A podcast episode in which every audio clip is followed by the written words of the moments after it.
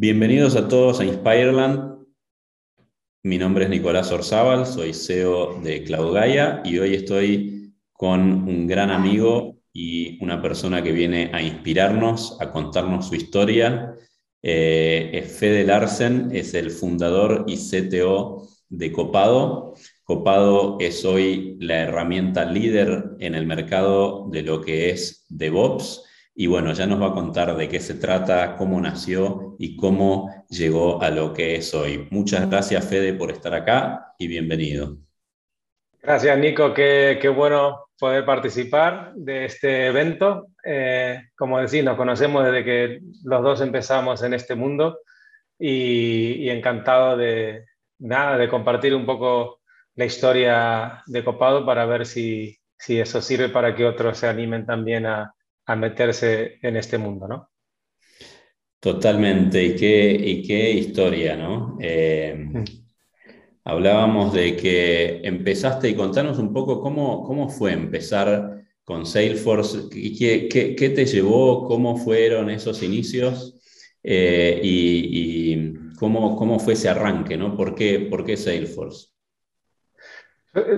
Como la mayoría, yo creo que empezamos en Salesforce hace mucho tiempo, fue casi de casualidad, ¿no? Eh, y ah, no sé si por ahí la gente que está atendiendo, no sé si tiene tantos años como nosotros, pero antes no existía LinkedIn y existía algo que se llamaba Boomerang. No sé si te acordás, boomerang.com, donde subías una especie de, de CV. Yo vivía en Mar del Plata, como bien decías, trabajaba ahí en una consultora pequeña de hacíamos software a medida y, recibí una, una, posibilidad, una entrevista de trabajo eh, de, a través de Boomerang. Entonces la abro y, y, era de Marcelo Galperín, que es uno de los que estuvo en los inicios de Mercado Libre, eh, el primo de Marcos, ¿no? el fundador de, de, Mercado Libre, que él estaba trayendo Salesforce a Argentina, no sé si incluso a, a, América Latina en general. Pero bueno, sin duda era el primero de traer Salesforce a Argentina. Y, y la opción era, bueno, hice la entrevista de trabajo, me fue bien, y me dio la opción de trabajar de, desde, desde, casa, desde Mar del Plata, con lo cual para mí era un golazo poder ¿no? tener un trabajo de alto impacto con grandes empresas eh, en Buenos Aires, pero sin perder mi, mi lugar, ¿no? que soy, en ese momento, soy de Necochea, pero hacía varios años que vivía en Mar del Plata. Eh, la verdad que, que, que, qué tiempos esos. Y ahí empezamos el proyecto juntos. Yo me acuerdo que Marcelo eh, era, era mi proveedor en ese momento, yo era cliente, empecé siendo cliente de Salesforce, ¿no? Eh, y teníamos que hacer una implementación eh, y, necesitábamos un desarrollador y, Marcelo salió en esa búsqueda. Así que casi, casi empezamos nuestra carrera de Salesforce juntos y me acuerdo lo que fueron esos, esos primeros pasos. ¿Cómo fue después? ¿no? Entiendo, ya por tu acento podrán notar que, hace muchos años vivís en, España. Este, y, cómo fue ese cambio, ¿no? Este, pasar de, trabajar en Argentina a trabajar en España, empezar una consultora este, de cero en, España y después, bueno, ¿cómo, ¿cómo siguió eso? Sí, bueno, fueron, después de trabajar cuatro años con, con Marcelo, eh, pues por determinadas circunstancias personales quise dar un, salto, dar, cambiar un poco de aire y, bueno, teniendo la, posibilidad de, poder eh, reubicarme en, Europa, eh, empecé a buscar trabajo, al principio buscaba en Irlanda, busqué por todos lados y me salió una, una opción en Madrid, ciudad que conocía de, por turismo, pero y me había gustado. Y, salió una oferta de trabajo eh, ahí y me pareció fantástico. Y, me acuerdo que me tomé una semana de vacaciones de, con, de, de, trabajar en BSS con Marcelo, me tomé esa semana de vacaciones, me pagué un, billete de avión a Madrid y hice la entrevista en persona y trabajé, digamos, gratis una semana con quien sería el, eh, mi empleador, ¿no? Porque era el fundador de la consultora y yo eh, sería su primer empleado. Entonces trabajamos como tres, cuatro días eh, ahí, hicimos una, una, una propuesta que, luego la, la, ganamos y la implementamos más tarde. Eh, durante esa semana y como quería validar, porque yo tenía, tenía un buen trabajo en Buenos Aires y de repente voy a renunciar para irme a un sitio que no sabía bien lo que era. Entonces, eh, bueno, nada, pues hice eso y fue bien. Y, y ahí en, en, Madrid estuve dos años trabajando por esa consultora y, y después de un tiempo sentí la necesidad de, de, de tener mi propio camino. ¿no? Eh, eh, creo que a ese entonces ya llevan varios años de consultoría, mucho aprendizaje, pero bueno, creo que necesitaba empezar a tener mi propio, mi propio rumbo. Y lo primero que hice fue dedicarme a ser eh, contractor, ¿no? Trabajar un poco freelancer y hacer proyectos Salesforce eh, por, donde, por donde saldrían. Y ese tuvo un momento que me fui a vivir al sur de Francia con, con quien es ahora mi mujer. Eh, y estábamos en Biarritz y conseguí un, un, contrato para un proyecto bastante interesante para una farmacéutica danesa, se llama Leo Pharma, y tenían que implementar Viva, que es un vertical basado en Salesforce, eh, en 30 países. Y tenían 30 países y 30 CRM distintos. ¿no? Y tenían que unificar un poco ahí la complejidad y poder tener... Eh, nosotros recomendamos que tengan una sola organización, eh, y no una por cada país. Y luego tuvimos que hacerlo funcionar, ¿no? Porque ya tenía... y, y, y, eso fue un, un, poco un problema, el desafío, ¿no? Eh, Italia movió un cambio y sobreescribía a los alemanes, Australia, que estaba totalmente desconectada, hacía un cambio y, y, y estropeaba lo que había hecho otro país. Y, y, dije, bueno, pero vamos a poner orden aquí porque si no, no vamos a poder tener tantos equipos de trabajo, tantas cosas en paralelo, porque no, no va a funcionar. ¿no? Y, eh, me imagino que ahí empezó eh, el, el, la necesidad de DevOps, ¿no? Como nos pasó a todos los que trabajamos con Salesforce en cierto punto, donde instancias monstruosas como esa, múltiples países, múltiples equipos trabajando, ya se hacía eh, totalmente necesario contar con una herramienta este, que, que pueda administrar y que pueda gestionar todos esos cambios, todos esos ambientes. ¿Cómo, cómo fue esa idea? ¿Cómo, ¿Cómo surgió?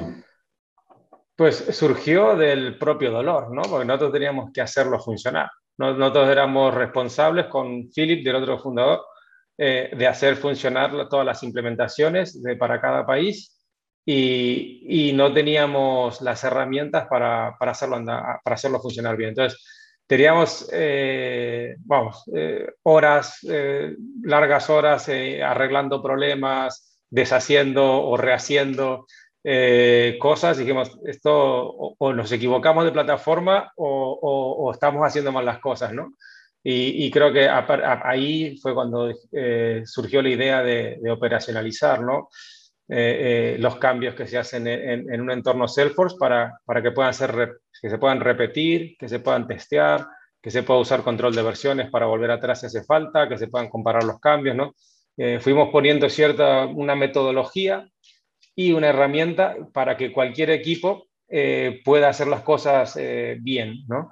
Y fue un poco, yo creo que la evolución, ¿no? Salesforce empezó al principio, bueno, muchas veces ellos se saltaban todo el departamento de IT y empezaban en un proyecto pequeñito en marketing, un proyecto pequeñito en, en, en sales, eh, en el sales department, pero Salesforce fue evolucionando y ya no era un proyectito para la fuerza de venta. Luego, ahora las empresas están invirtiendo eh, muchísimo dinero y están basando toda su estrategia digital y poniendo a Salesforce en el medio junto con otras plataformas. ¿no? Entonces, la, complejidad de los proyectos creció exponencialmente, pero no así las herramientas para dar soporte a esos proyectos. Entonces, ahí fue donde nosotros eh, con Copado encontramos ahí un, gap en la plataforma donde podíamos ayudar eh, a los clientes a ser eh, exitosos, ¿no? ¿Cómo, ¿Cómo, fueron esos inicios, Fede? Porque me imagino, personalmente yo también desarrollé un producto de la plataforma Salesforce, hemos hecho implementaciones muy grandes, eh, y, sé que no es fácil y, el inicio de desarrollar un producto, eh, hacer que pase el Security Review, publicarlo en el App Exchange, ¿cómo, cómo fueron esos inicios y, qué te acordás de, los desafíos que, que, tuvieron? ¿no? Mm, sí, a ver, eh, por suerte, para cuando queríamos publicar Copado en el App Exchange, ya habíamos publicado varias aplicaciones en el pasado, con lo cual un poco ya conocíamos cuál era, cuál era el procedimiento. Eh, teníamos, bueno, ya en, años atrás con, Virtual Company Services, con BSS, habíamos creado uno que llamaba eh, Smart Email, era una integración con Gmail y, bueno, en el momento estaba bastante, era bastante popular cuando no había ninguna integración con Gmail y habíamos aprendido ahí. Luego con, con S4G, que es la consultora de Madrid, ahí también sacamos uno o dos productos eh, en el App Exchange, entonces teníamos bastante fresco el procedimiento. Eh, así que eso, digamos, no fue un, gran desafío. El desafío fue, digamos, eh, hacerlo funcionar, hacerlo funcionar en el sentido de que esto puede ser un negocio viable, sí o no, ¿no? O sea, o es simplemente una herramienta que me ayudó, nos ayudó a nosotros mismos a salir de un apuro o es algo que otros se pueden beneficiar de, ¿no? Ese era un poco lo que había que probar y en el caso mío personal, yo ya, mi primer hijo había nacido, o sea que, y tenía un trabajo estable, ¿en qué momento, no? Había que, que dar el salto, ¿no? Entonces, para ahí, pues tuve que tener dos trabajos por muchos años, no sé si dos o tres años, de, de, 9 a 5 trabajás en tu, el trabajo que paga las cuentas y de 5 a 12 de la noche trabajás en tu proyecto de, futuro, ¿no? Eh, hasta que despegó, ¿no? Como a veces cuesta tomar esa decisión y ese salto de fe hacia lo que uno confía, uno cree, eh, y, vaya que valió la pena, ¿no? Este, para los que no saben, Copado hoy, eh, hace muy poquito, hace creo que tres semanas, eh, después de recibir su tercera ronda de inversión, es un nuevo unicornio, que yo digo es el nuevo unicornio argentino, y, y, ya con su nombre lo dice. Contanos ahí ¿Cómo, ¿Cómo fue la decisión del nombre, no? Porque, o, dijeron, tenemos que poner un nombre copado y, quedó. Sí, a ver, eh, es, divertida la historia porque cualquiera diría, el fundador argentino le puso copado a la empresa, pero no, no, no fue así. De hecho, la idea fue del otro fundador, de Philip, que es alemán, y, cuando lo conocí, eh, él vivía en Londres, ¿no? Y al final lo convencí de que, como él trabajaba desde casa, que tenía una oficina muy cara en Notting Hill, eh, viviendo en Londres, ¿no? Entonces digo, digo, pues te puedes venir a vivir a Madrid, que, que es una ciudad mucho más amena, digamos, para mi punto de vista. Y bueno, al final lo convencí. Cuestión que se vino a vivir a Madrid y no sabía nada de español. Entonces, eh, mi grupo de amigos y amigas, poco le, acogieron y le, y le, estaban explicando eh, eh, español. Y, la semana que ya más o menos teníamos que registrar un dominio, dar de alta a la empresa, teníamos que ya decidir un nombre, porque veníamos trabajando ya varios meses, pero no teníamos un nombre. entonces, esa semana, una amiga de Buenos Aires le estaba enseñando eh, qué significa copado, ¿no? Diciendo, ah, qué copado es este teléfono, qué copado es este tal, qué copado es esto otro. Y entonces Phil lo estaba utilizando para todo, decía copado esto, copado lo otro. Entonces dice, tenemos que llamar la empresa copado. Y a mí al principio decía, no, no sé, es muy informal, ¿no? ¿Cómo le vas a poner una empresa que va a hacer despliegue esa producción, algo tan serio? Le vas a poner copado. Como no, no es serio. Me dice, Fede, nadie sabe qué significa copado. ¿Qué más le da a un americano, a un inglés que es, que es copado? Que son seis letras, suena bien. Y digo, bueno, vamos a hacer una cosa, vamos a ver si podemos registrar el dominio. Entonces, ya, intentamos registrar copado.com y valía una fortuna, o sea, totalmente fuera del alcance de, nuestro.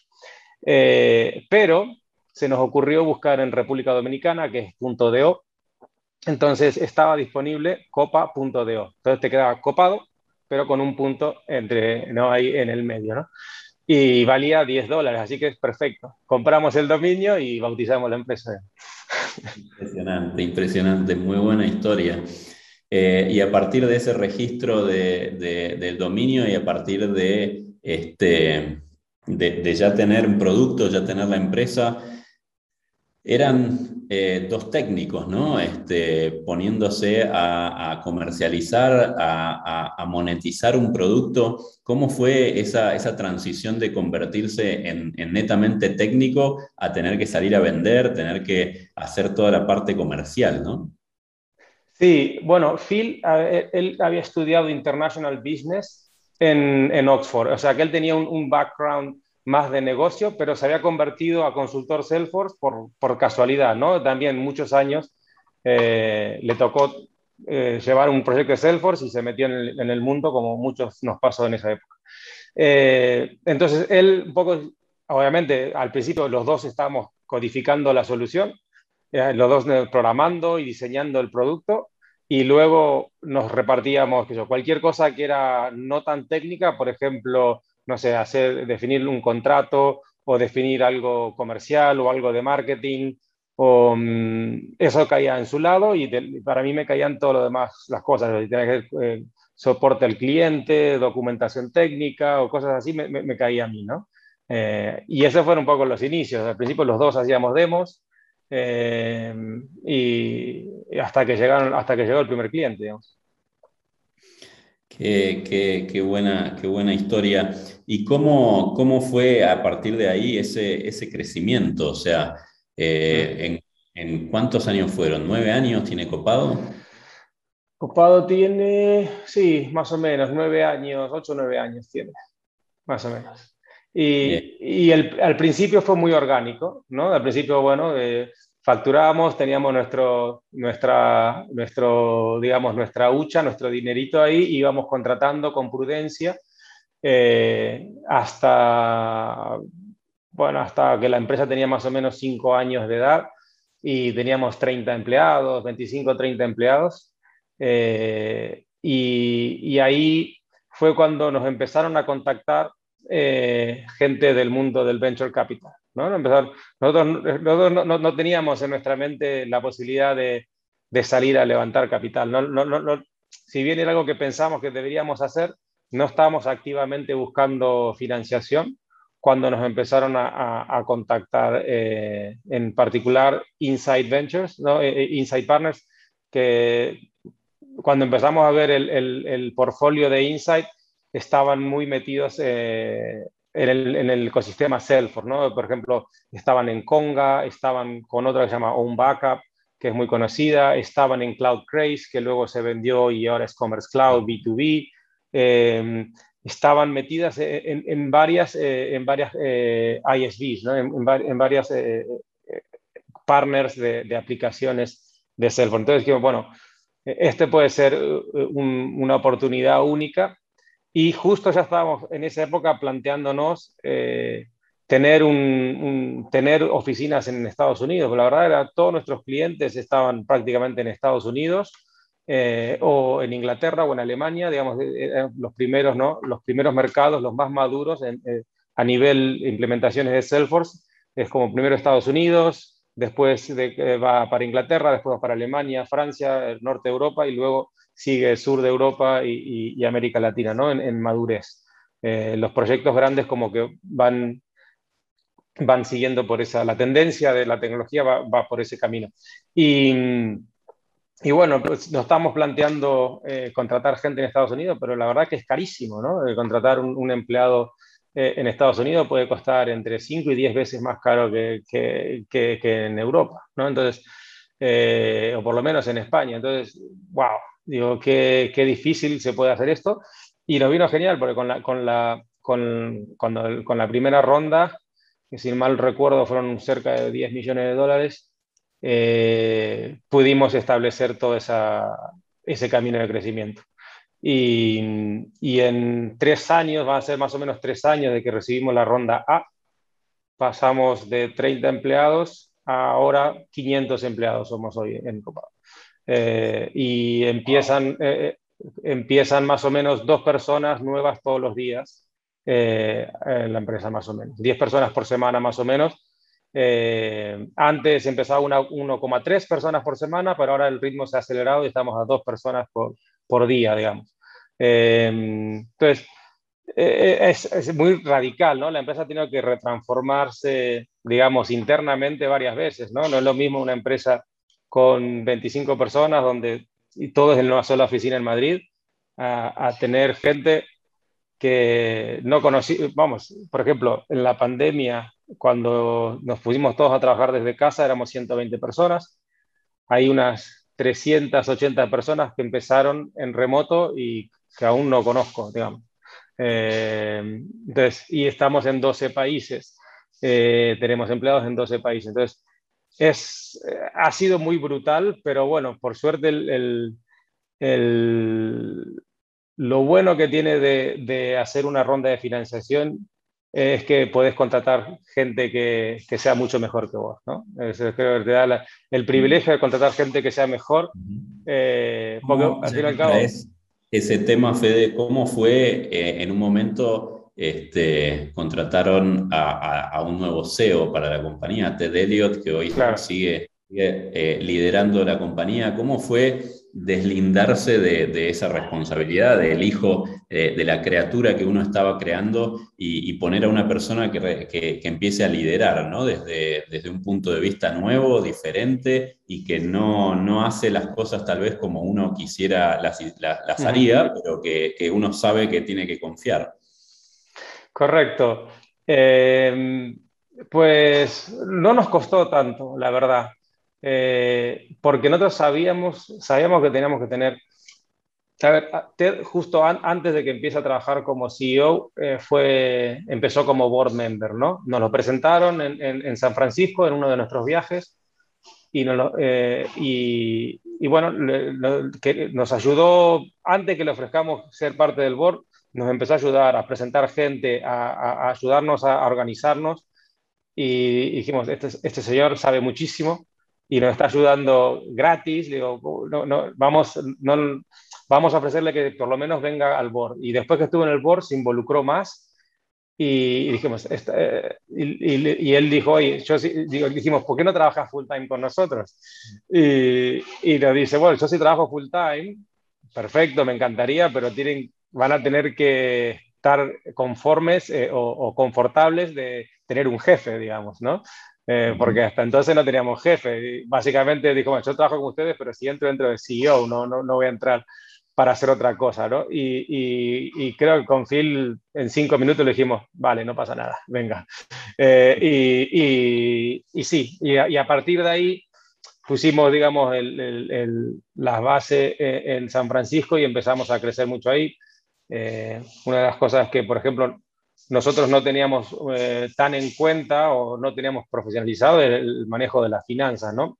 Y, lo primero que hizo Ted cuando entró es poner un CFO, porque en el momento que, que, haces una ronda de financiación tenés bastante capital y lo tenés que utilizar y lo tenés que utilizar bien, ¿no? No te dan el dinero para ponerlo en la cuenta y mirarlo y cuidarlo, ¿no? Te lo dan para que lo gastes y, y, lo tenés que gastar con cabeza de manera tal que para cuando te lo gastaste, la empresa creció lo suficiente como para que te den más.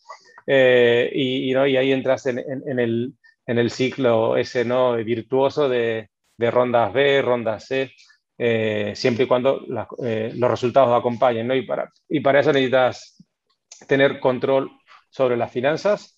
y bueno, pudimos contratar mucha gente ex Salesforce de la vieja guardia, ¿no? gente por ejemplo, contratamos a David Brooks, que fue el, product manager de Force.com y del App Exchange. Digamos, él creó los chainsets, que ahora él creó, digamos, la, la, metadata y creó todas las cosas que ahora nosotros un poco como que suplementamos.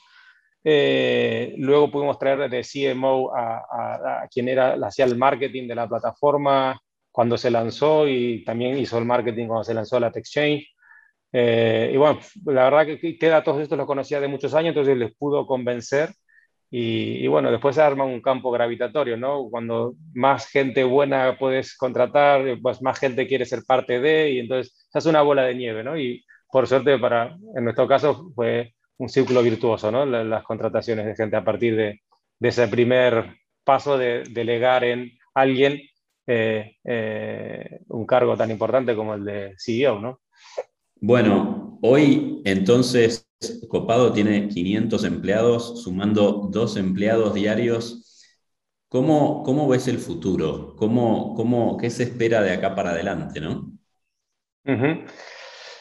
Ah, bueno, mira, hay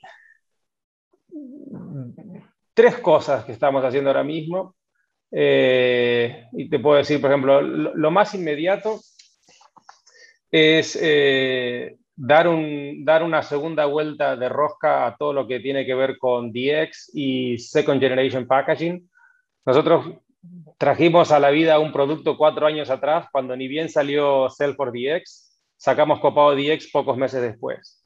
Eh, y la verdad, DX estaba totalmente inmaduro, digamos, para, para su día y lo cambiaban todo el tiempo y se nos rompía nuestro producto todo el tiempo porque estábamos basándonos en un producto que estaba medio en prueba de concepto. Eh, pero bueno, al menos nos sirvió para, para, establecer relación con el equipo de producto de Salesforce, para conocer a Wade Wagner, que a día de hoy tenemos muy buena relación, digamos, el creador de DX, y digamos, nos sirvió para hacernos un poco de, de nombre y de ruido eh, pero bueno, ahora ya e, esa, es, Salesforce DX está mucho más estable, Second Generation Package finalmente está GA y tiene, y tiene, eh, tiene cosas que merece la pena incorporar en nuestro producto. Entonces, lo más inmediato, eh, lo que va a ser nuestro Summer Release, perdón, nuestro Winter Release, que saldrá en noviembre, es todo un, un una nueva relanzamiento del, del soporte para, para Salesforce DX. Luego, otra cosa que hemos hecho recientemente, este verano, hemos comprado una empresa de testing eh, que se llama eh, eh, Kentinel y es una empresa espectacular. está, es una empresa de Finlandia y el equipo de ingenieros tiene un equipo, son, me vas a acordar a Copado hace, hace antes del, del, investment, ¿no? Eran como, son 30 personas, pero la mayoría, los 30 son 30 ingenieros, ¿no? Y tiene un producto técnico que funciona súper bien y no conoce nadie. Eh, un poco lo, lo, que nos pasó a nosotros.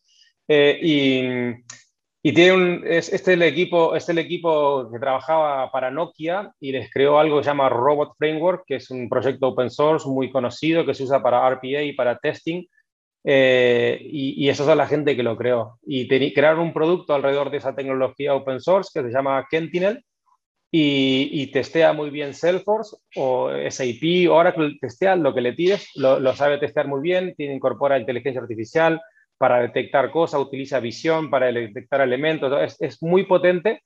Entonces, eh, la gran apuesta que estamos haciendo eh, en Copado es eh, testear todo, ¿no? no solamente Salesforce, sino cualquier otra plataforma.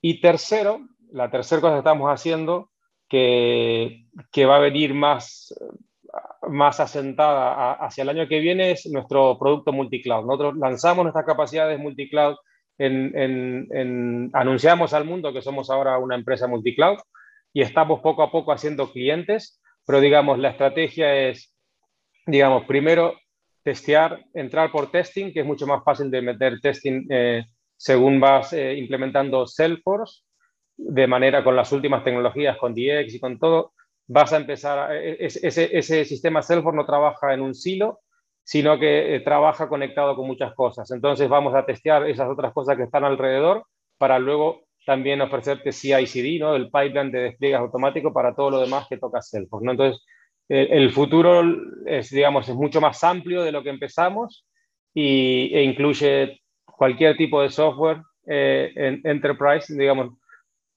cualquier tipo de software que consume una gran empresa, ¿no? Es donde nuestro, nuestro nicho es el Fortune 1000, Fortune 500, digamos, ese tipo de empresas son las, las que más necesitan eh, eh, optimizar los costes de, desarrollo de software.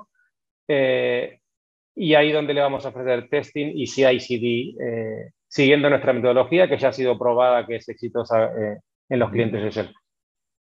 Impresionante, impresionante el roadmap y, lo que viene y cómo, cómo, siguen creciendo y mirando el futuro y, evolucionando eh, junto a Salesforce y el ecosistema y todas las demás plataformas ¿no? que, forman parte del ecosistema diario de los sistemas corporativos.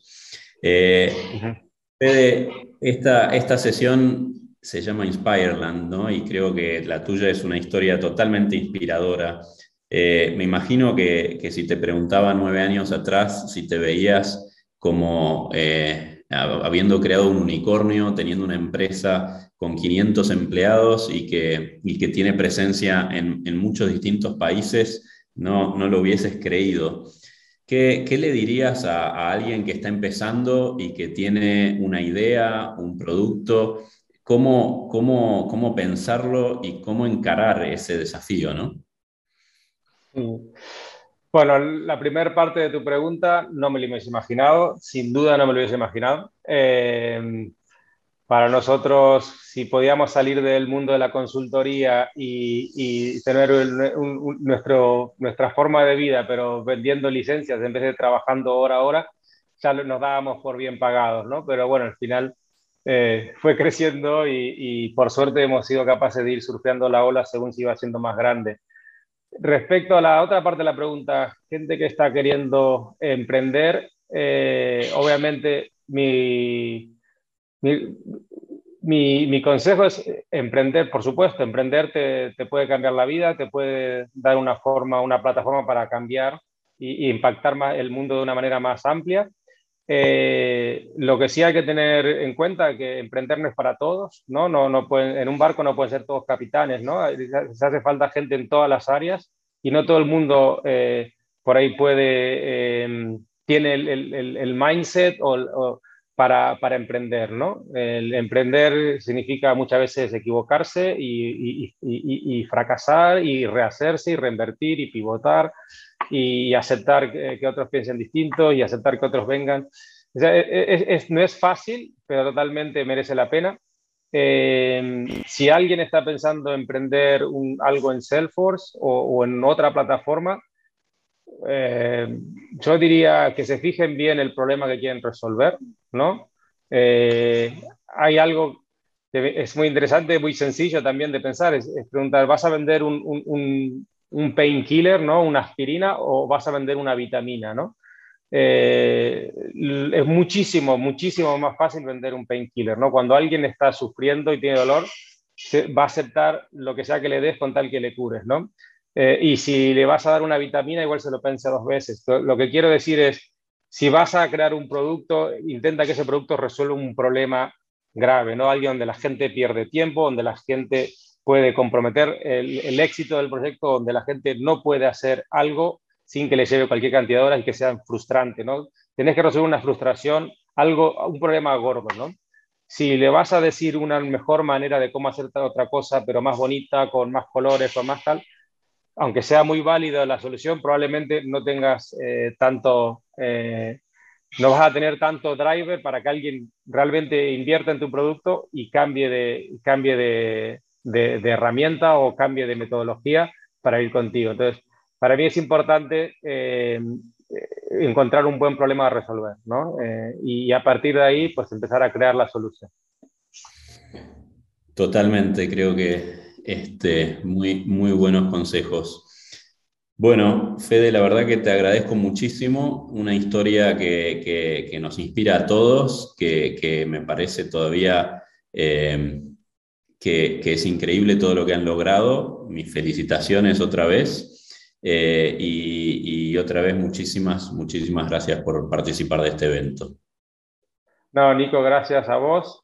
Felicitaciones por Cloud Gaia también. Son un montón de, gente súper capaz, generando trabajo de primera categoría, eh, de valor añadido, exportando creatividad y, generando un montón de trabajo en Argentina. Eh, felicitaciones a todo el equipo de Cloud Gaia. Muchísimas gracias por invitarme y para siempre, siempre que quieran. Eh, encantado de colaborar con, con vuestras iniciativas. Muchísimas gracias. Un abrazo, hasta luego.